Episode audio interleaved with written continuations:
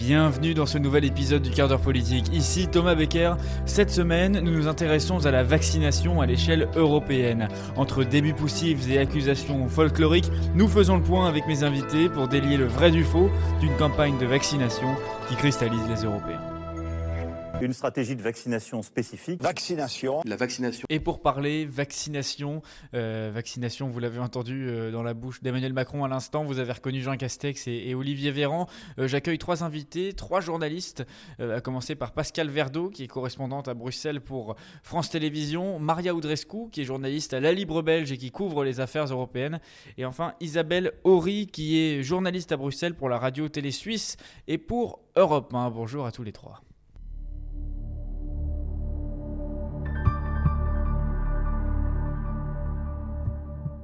Pascal Verdeau, je vais commencer par vous en, quelques mots. Euh, comment est-ce que vous pourriez euh, expliquer à nos auditeurs en quelques phrases euh, la mise en place justement de cette politique vaccinale au, sein de l'Union européenne? Qu'est-ce qui a été fait concrètement? Quels ont été les leviers utilisés par la Commission européenne et par les États membres? Au mois de juin 2020, euh, les Européens ont décidé, et, la démarche était inédite, de s'inscrire euh, dans une démarche collective de solidarité entre les 27 États européens en demandant, euh, sous l'impulsion d'ailleurs de, Paris et Berlin, en demandant à la Commission européenne d'effectuer des achats groupés de vaccins au nom donc de, l'Union européenne, ce qui permettait entre autres de, de négocier des tarifs et surtout de créer une véritable solidarité entre les Européens, puisque un État comme la Slovaquie euh, n'a pas la même puissance financière d'achat euh, que l'Allemagne. Euh, j'aimerais commencer avec cette citation d'Emmanuel Macron qui parlait l'autre jour d'un manque d'ambition à la télévision grecque. On a eu tort de manquer d'ambition, j'allais dire de folie, oui, de dire c'est possible et on y va. Comment est-ce que vous, vous expliquez que le président français, euh, qui est un des moteurs de, l'action européenne, parle de manque d'ambition sur une campagne vaccinale qui justement était pleine d'ambition au départ alors, bon, ce genre d'attitude s'explique peut-être aussi par la pression que Emmanuel Macron, à l'image de tous les autres leaders européens, ressent au niveau national. Évidemment, c'est assez bien connu, euh, dès qu'il y a une pression, dès qu'il y a des problèmes au niveau national, on peut très facilement se retourner vers l'Union européenne.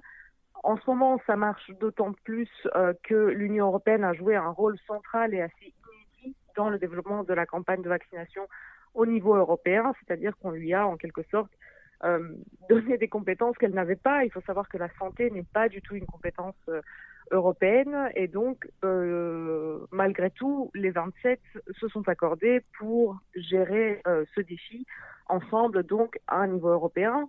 Alors, manque d'ambition. Comme vous le dites au début, euh, l'ambition était quand même énorme. Euh, l'objectif était de faire en sorte que les 27 pays aient accès à des vaccins euh, de manière équitable, quel que soit leur revenu national, leur niveau d'économie, autant la Bulgarie, la Roumanie que la France et l'Allemagne.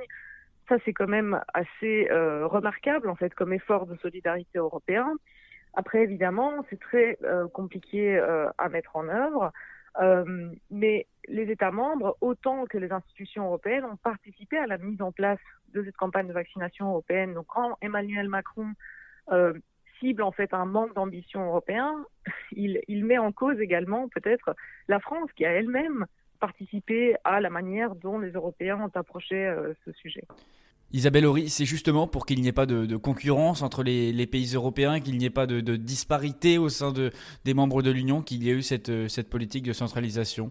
Effectivement, euh, l'intérêt de, cette politique euh, d'achat, de, cette centralisation des achats à 27, c'est que ça, permet à des pays euh, peut-être moins riches, peut-être moins grands, d'avoir accès aux vaccins en même temps que les puissances de l'Union européenne que peuvent être la France, l'Allemagne, l'Italie, par exemple. Et, c'est vrai que ça évite on se dit que si ça n'avait pas été fait comme ça, que les pays auraient été vaccinés à des moments différents et que du coup, on aurait passé notre temps à comparer d'un pays à l'autre où on en était et, que ça aurait aussi créé des tensions entre les pays. Mario Drescu, justement, vous avez euh, suivi la Commission européenne. Euh, est-ce que vous pouvez nous en dire plus sur le rôle de la Commission européenne lors de ces négociations? Qu'est-ce qu'elle a fait concrètement? Elle a négocié à la place des pays, elle a négocié pour les pays, elle a négocié des contrats. Euh, comment s'est organisée justement cette Commission pour négocier alors que, on le sait, elle avait jamais vraiment acheté de biens, de produits de façon conséquente comme ça auparavant? La Commission européenne n'a pas en fait négocié à la place des États membres. Il y a eu dans euh, les équipes de négociation des contrats euh, des vaccins, il y avait des représentants bien sûr de la Commission, mais il y avait surtout des représentants des États membres, des experts en matière de santé des États membres. Donc si vous voulez, les négociations ont été faites dans un esprit européen, au niveau européen, mais toujours par des États membres. Il n'y a pas eu de transfert de compétences. C'est-à-dire que l'Union européenne n'a toujours pas de compétences en matière de santé. La seule chose qui a été faite au niveau européen, c'est la négociation de contrats anticipés d'achat de vaccins. L'Union européenne n'est intervenue que dans la phase, si vous voulez, préliminaire de négociation des contrats qui ont été conclus. Isabelle Orissi, échec qu'il y a euh, de la campagne de vaccination à terme. Euh, contre qui les, citoyens européens pourront se, retourner? Contre leur gouvernement Contre l'Union européenne? Parce que c'est difficile. On comprend que euh, ça n'a pas été l'Union européenne qui a négocié à la place des pays, comme l'a dit Mario Drescu, mais en même temps, c'est pas totalement les pays membres qui l'ont fait de façon unilatérale contre qui on pourrait dire, euh, s'il y a échec, eh bien vous êtes responsable Si échec il y a, c'est pas l'échec de la commission, c'est un échec collectif. Ça, c'est vraiment important à faire comprendre parce que moi, j'entends souvent que euh, dit ah c'est parce que Bruxelles est trop technocratique, trop ceci, trop cela. Non, c'est parce que l'Union européenne, donc la Commission plus les 27 pays n'avaient pas cette expérience de, faire des achats en commun et qu'il faut que tout le monde se mette d'accord pour qu'on arrive, par exemple, à conclure un contrat. Et, ça, ça a fait que, un, euh, les Européens ont été plus lents que les autres parce que leurs processus de décision sont plus lents. Deuxièmement, l'Union européenne, mine de rien, elle a moins d'argent que les États-Unis euh, parce qu'il y a des pays qui, sont beaucoup plus pauvres dans l'Union européenne et donc euh, il fallait aussi tenir compte de, de, ça. Et donc on a sans doute prêté beaucoup d'attention au prix des vaccins, ce qui s'est avéré être une erreur a posteriori, mais, au début des négociations, tout le monde était très fier du, fait que l'Union européenne avait obtenu les meilleurs prix. Donc oui, il y a un, un, manque d'expérience de ces achats en commun, mais ce manque d'expérience, il est aussi bien valable pour euh, la Commission que pour les États qui n'avaient pas l'habitude de travailler ensemble sur ce sujet. Euh, justement, euh, j'ai quelques chiffres là aujourd'hui. On a à peu près 14% euh, de la, pollution, de la population européenne qui a reçu sa première dose contre 58% au Royaume-Uni, 38% aux États-Unis. quand on donne ces, chiffres, la brute pour point, c'est quand même terrible. C'est un aveu d'échec pour l'Europe face justement à ces. bon, aux États-Unis, c'est une grande puissance, mais justement, le Royaume-Uni qui est sorti de l'Union européenne, est-ce que c'est pas un, pied de nez là qui est fait à l'Union européenne? Bien sûr, quand on regarde purement euh, les chiffres, l'Union européenne n'est pas, euh, n'apparaît pas comme une grande championne en termes de vaccination, du moins, euh, voilà, si on la compare à d'autres pays développés comme vous venez de le faire. Bien sûr, on peut trouver en quelque sorte des excuses ou des explications, dire par exemple que le Royaume-Uni a voulu absolument faire euh, de la campagne de vaccination une sorte d'argument pro-Brexit. Vous l'avez vu, il y a eu des déclarations politiques, toute une campagne, il y avait un objectif vraiment de prouver par la campagne de vaccination que le Brexit pouvait être un succès. De leur côté, voilà, on peut aussi bien sûr euh, regarder les États-Unis. Le gouvernement américain est doté euh, de, compétences en matière de santé. Les États-Unis euh, sont dotés d'un organe qui est chargé de gérer justement ce genre de situation, de pouvoir voilà faire des négociations, de contrats, anticiper, organiser ce genre de campagne. De nouveau, l'Union européenne n'en avait pas. Bien sûr, quand on regarde purement euh, les chiffres, l'Union européenne n'est pas, euh, n'apparaît pas comme une grande championne en termes de vaccination, du moins, euh, voilà, si on la compare à d'autres pays développés comme vous venez de le faire.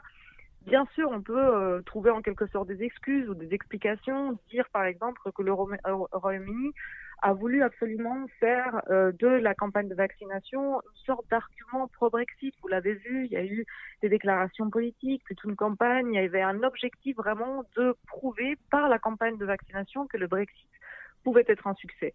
De leur côté, voilà, on peut aussi bien sûr euh, regarder les États-Unis. Le gouvernement américain est doté euh, de, compétences en matière de santé. Les États-Unis euh, sont dotés d'un organe qui est chargé de gérer justement ce genre de situation, de pouvoir faire des négociations, de contrats, anticiper organiser ce genre de campagne. De nouveau, l'Union européenne n'en avait pas.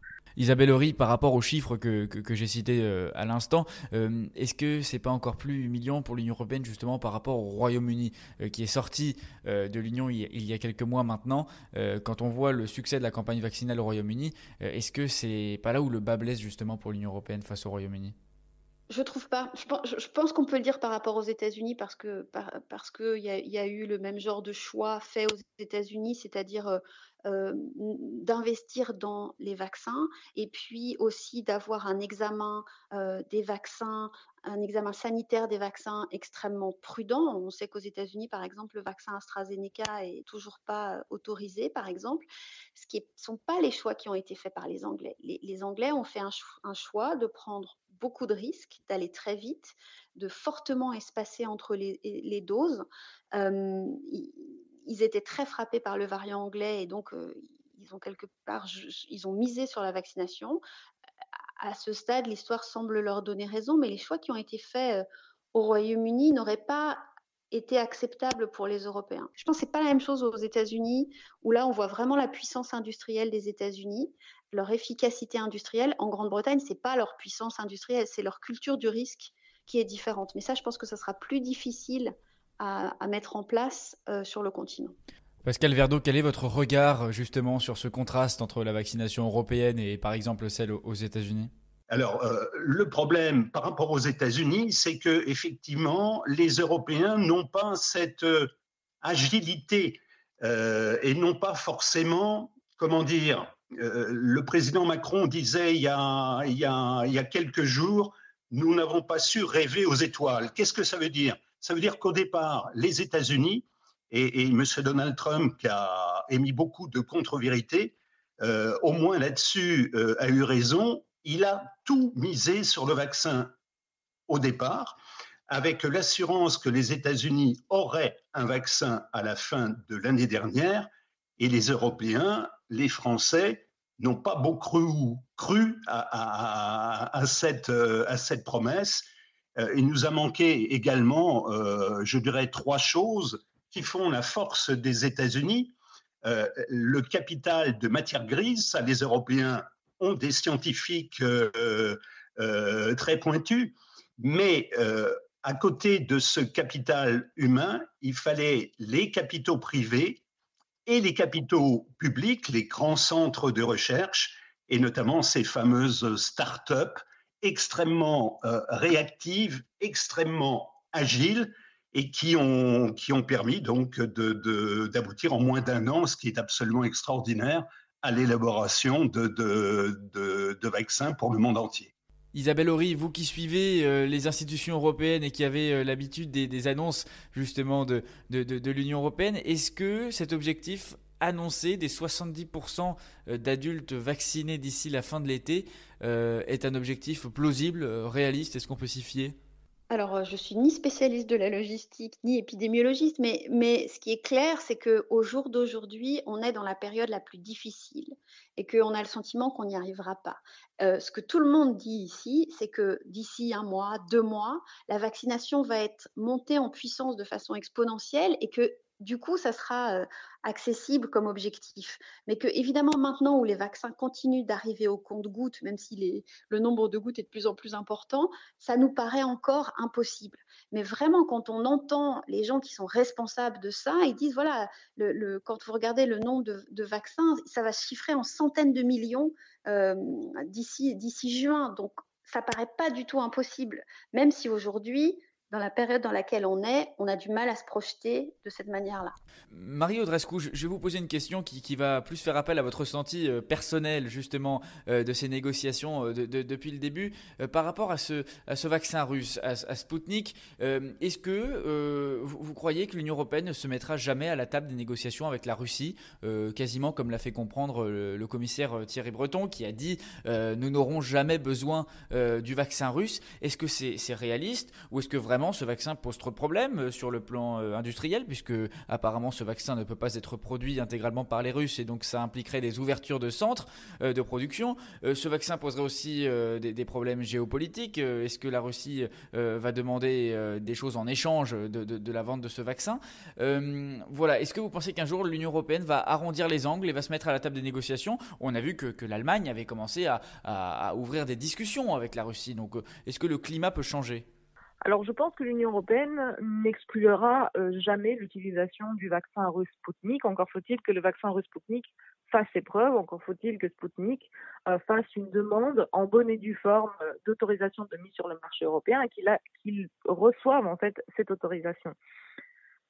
C'est un peu, voilà, on, peut saluer, si vous voulez, la, sincérité et la, la neutralité, si on veut, de l'Union européenne dans cet aspect, mais il y a quand même une sorte de, de naïveté, on, a l'impression. C'est-à-dire que euh, l'Union européenne ou la Commission européenne n'a eu cesse de répéter, nous, on rejette euh, l'aspect géopolitique des vaccins. Euh, nous, tout ce qui nous importe, c'est de pouvoir vacciner notre population. Donc, il n'y a pas pour nous d'aspect géopolitique à cela. Pourtant, il y en a. La Russie a très bien joué sa partition, c'est-à-dire qu'elle a moins vacciné sa population, mais elle a utilisé ses vaccins pour en faire un outil réellement géopolitique. Même chose pour la Chine. La Chine a utilisé de nouveau ses vaccins pour redorer son image après euh, tout ce qui s'est passé euh, sur euh, voilà les, les, doutes quant à l'origine de cette pandémie et toutes les critiques qui visaient la Chine quant à son manque de transparence sur le sujet. Ben, de nouveau, la Chine a utilisé ce vaccin pour rehausser son image et pour en faire de nouveau une arme, un outil en tout cas géopolitique. Pascal Verdeau, justement, faut-il prendre euh, cette euh, ouverture à la discussion de, l'Allemagne envers le, vaccin russe comme euh, peut-être une ouverture plus poussée vers des négociations à venir? Alors pour le moment, effectivement, vous avez raison. L'Allemagne s'est engagée et elle a le droit de le faire au niveau européen. Ça ne, ça ne, ça ne va pas à l'encontre de cette démarche collective sur le portefeuille de vaccins qui ont reçu, vous l'avez dit, euh, le feu vert, l'autorisation de mise sur le marché de l'agence du, médicament euh, qui se trouve euh, à Amsterdam. L'Allemagne est engagée dans une relation bilatérale pour demander à Moscou de pouvoir utiliser Sputnik. Alors, il y a deux choses là.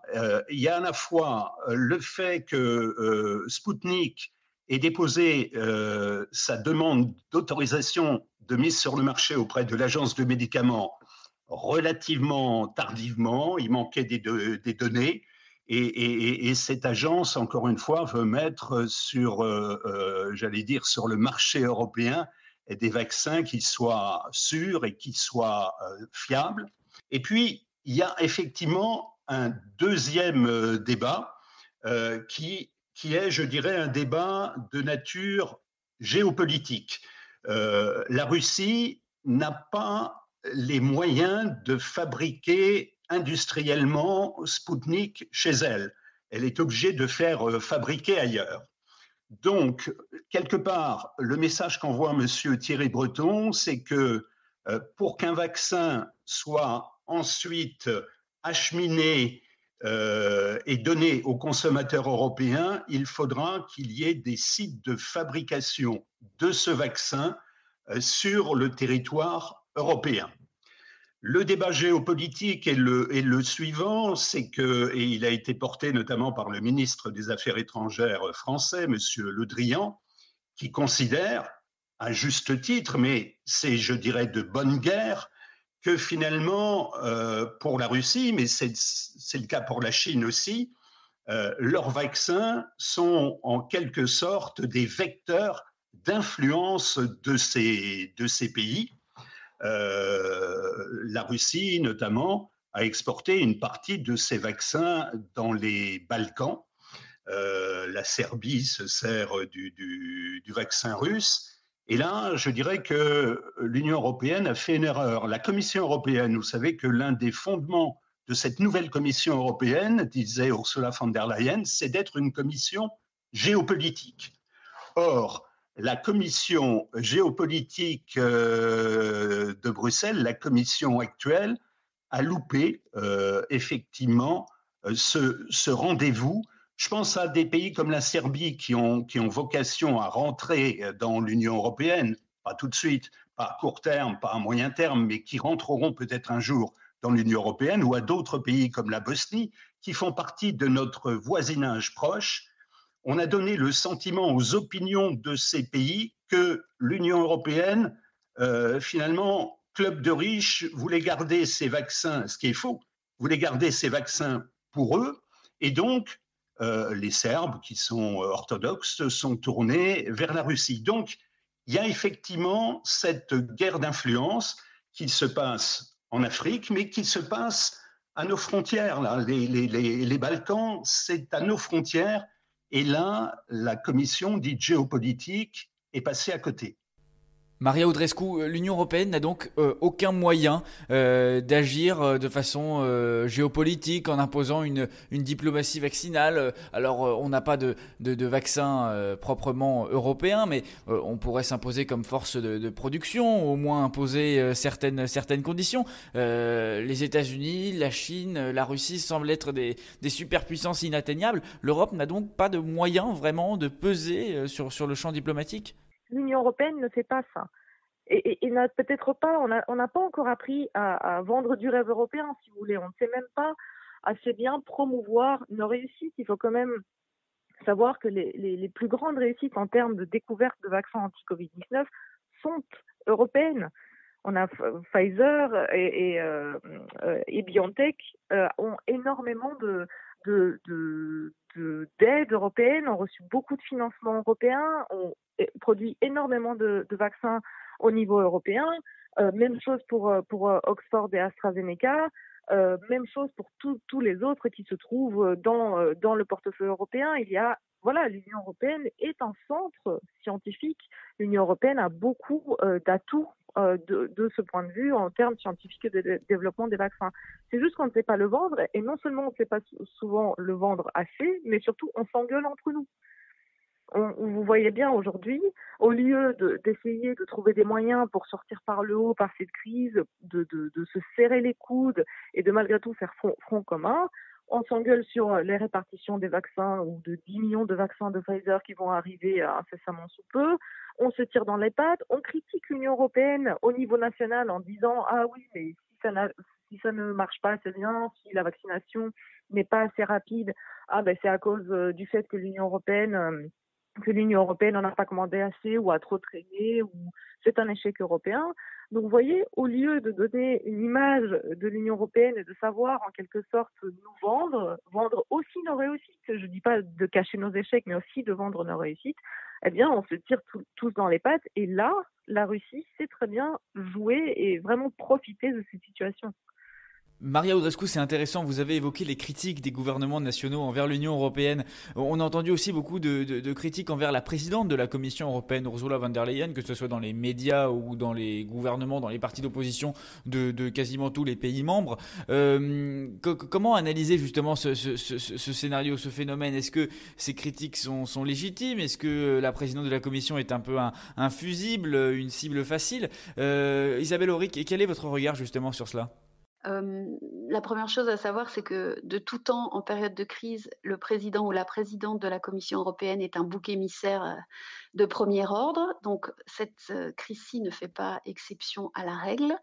moi, je trouve que van der Leyen se démène dans une situation compliquée où ce n'est pas une compétence de l'Union européenne, la santé, donc elle n'a pas de base euh, juridique, elle ne peut pas s'appuyer sur les traités pour contraindre les États membres à faire certaines choses et à travailler ensemble. Et on voit à chaque fois la Commission émet, euh, propose des recommandations qui sont euh, adoptées par les États, par exemple sur les frontières, et, les États les adoptent, mais après ils ne les appliquent pas. Donc on voit toute la difficulté de la coordination européenne quand il n'y a pas de base légale contraignante. Même quand il y en a une, c'est déjà compliqué, alors quand il n'y en a pas, c'est pire.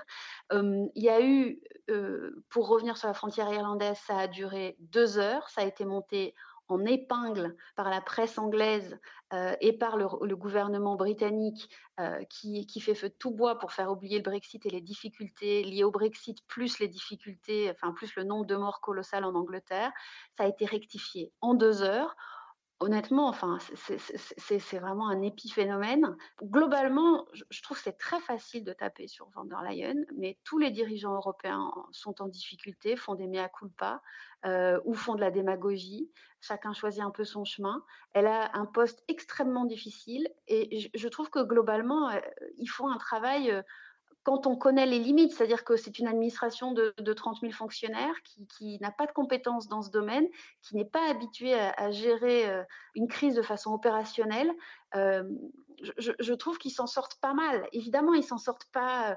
Euh, c'est pas justement aussi efficace qu'un gouvernement externe, mais ils n'étaient pas là pour ça. Et donc, c'est la révolution pour la Commission européenne et elle apprend en marchant. Je pense qu'on fera le bilan dans six mois. Il y aura des choses à changer, c'est clair. Et je pense que tout le monde en a conscience. Je ne pense pas qu'on puisse dire qu'elle est déméritée. Pascal Verdeau, est-ce que vous êtes d'accord avec cette analyse euh, L'Union européenne et la présidente de la Commission, ce sont plutôt des, fusibles plus que des vrais responsables? Euh, Oui, tout à fait. Vous savez, je crois que, euh, encore une fois, Ursula von der Leyen, qui a été nommée il y a deux ans, là, elle-même a découvert de l'intérieur le fonctionnement de la, de la machine européenne, de la Commission européenne. Euh, vous savez, la Commission européenne, c'est une grande machine à fabriquer du droit et des normes, euh, avec là un, savoir-faire extrêmement euh, étendu. Mais en revanche, et ça ne fait pas partie de l'ADN de la Commission européenne, il n'y a pas de, de véritable politique industrielle en Europe. Euh, la Commission européenne euh, ne, ne, ne, ne, sait pas faire sur le plan euh, industriel. Encore une fois, elle a sécurisé et bétonné les contrats juridiques avec les laboratoires et avec quand même des déboires que l'on sait avec AstraZeneca. Mais le reproche qui pourrait être fait, à mon sens, à Ursula von der Leyen, euh, c'est de n'avoir pas, mais c'est un reproche qui peut être fait aux 27 États européens, c'est de ne pas avoir anticipé les problèmes de fabrication des, vaccins. C'est très compliqué la fabrication d'un vaccin, c'est très compliqué l'ouverture d'un site de, production de, vaccins. Le PDG de Moderna disait il faut entre 4 et 5 ans et là, on a réalisé euh, cet exploit de créer des sites de production en Europe en dix mois ou en, euh, oui, en, pratiquement en un, an, ce qui, est un, véritable record. Donc, euh, Ursula von der Leyen, qui elle-même médecin, s'est très impliquée effectivement dans cette crise sanitaire. Elle a déclaré d'ailleurs au Parlement européen il y a quelques semaines que la science a été plus vite que l'industrie. Qu'est-ce que ça veut dire? Ça veut dire qu'effectivement, pour le vaccin, on a, trouvé très vite et personne ne, croyait qu'on irait aussi vite. Emmanuel Macron lui-même était un peu sceptique l'an dernier. On était tous un peu sceptiques euh, sur la capacité à mettre au point un vaccin en moins d'un an. Et peut-être que le tort d'Ursula von der Leyen, elle a réparé l'erreur ça a été de ne pas comprendre très vite qu'il fallait s'attaquer au goulot d'étranglement dans la production de vaccins. Et ça, je trouve que la nomination de M. Thierry Breton à la tête de la task force est arrivée bien trop tard. Là, on a pris énormément de retard à l'allumage. L'avez entendu, cette campagne de vaccination à l'échelle européenne est une expérience ambivalente. La négociation à 27 pays a apporté une force supplémentaire à l'Europe à la table des négociations pour obtenir les meilleurs deals, mais l'attente de l'unanimité des 27 États membres a parfois été cruciale à l'Europe pour obtenir des doses dans les plus brefs délais. Dans les prochaines semaines, l'Union européenne va recevoir de plus en plus de doses, mais certains accusent le retard déjà accumulé sur ces derniers mois qui a coûté des vies, mais aussi de la crédibilité à l'Europe face aux grandes puissances. Vous avez maintenant toutes les clés pour comprendre les futures tractations entre l'Union européenne et les entreprises de vaccins, mais aussi, comme l'a précisé Isabelle Horry, l'une de mes invitées, pour distinguer les erreurs légitimes qui sont imputées à l'Europe, mais aussi les fausses accusations qui sont portées par certains gouvernements afin de faire de l'Union européenne un véritable fusible. Merci d'avoir écouté cet épisode. N'hésitez pas à le noter, à le partager et à le commenter pour que nous soyons toujours plus nombreux à l'écoute du quart d'heure politique. Le quart d'heure politique est un podcast qui est à retrouver sur toutes vos plateformes de streaming favorites, Apple Podcast, Deezer ou Spotify. C'est à vous de choisir.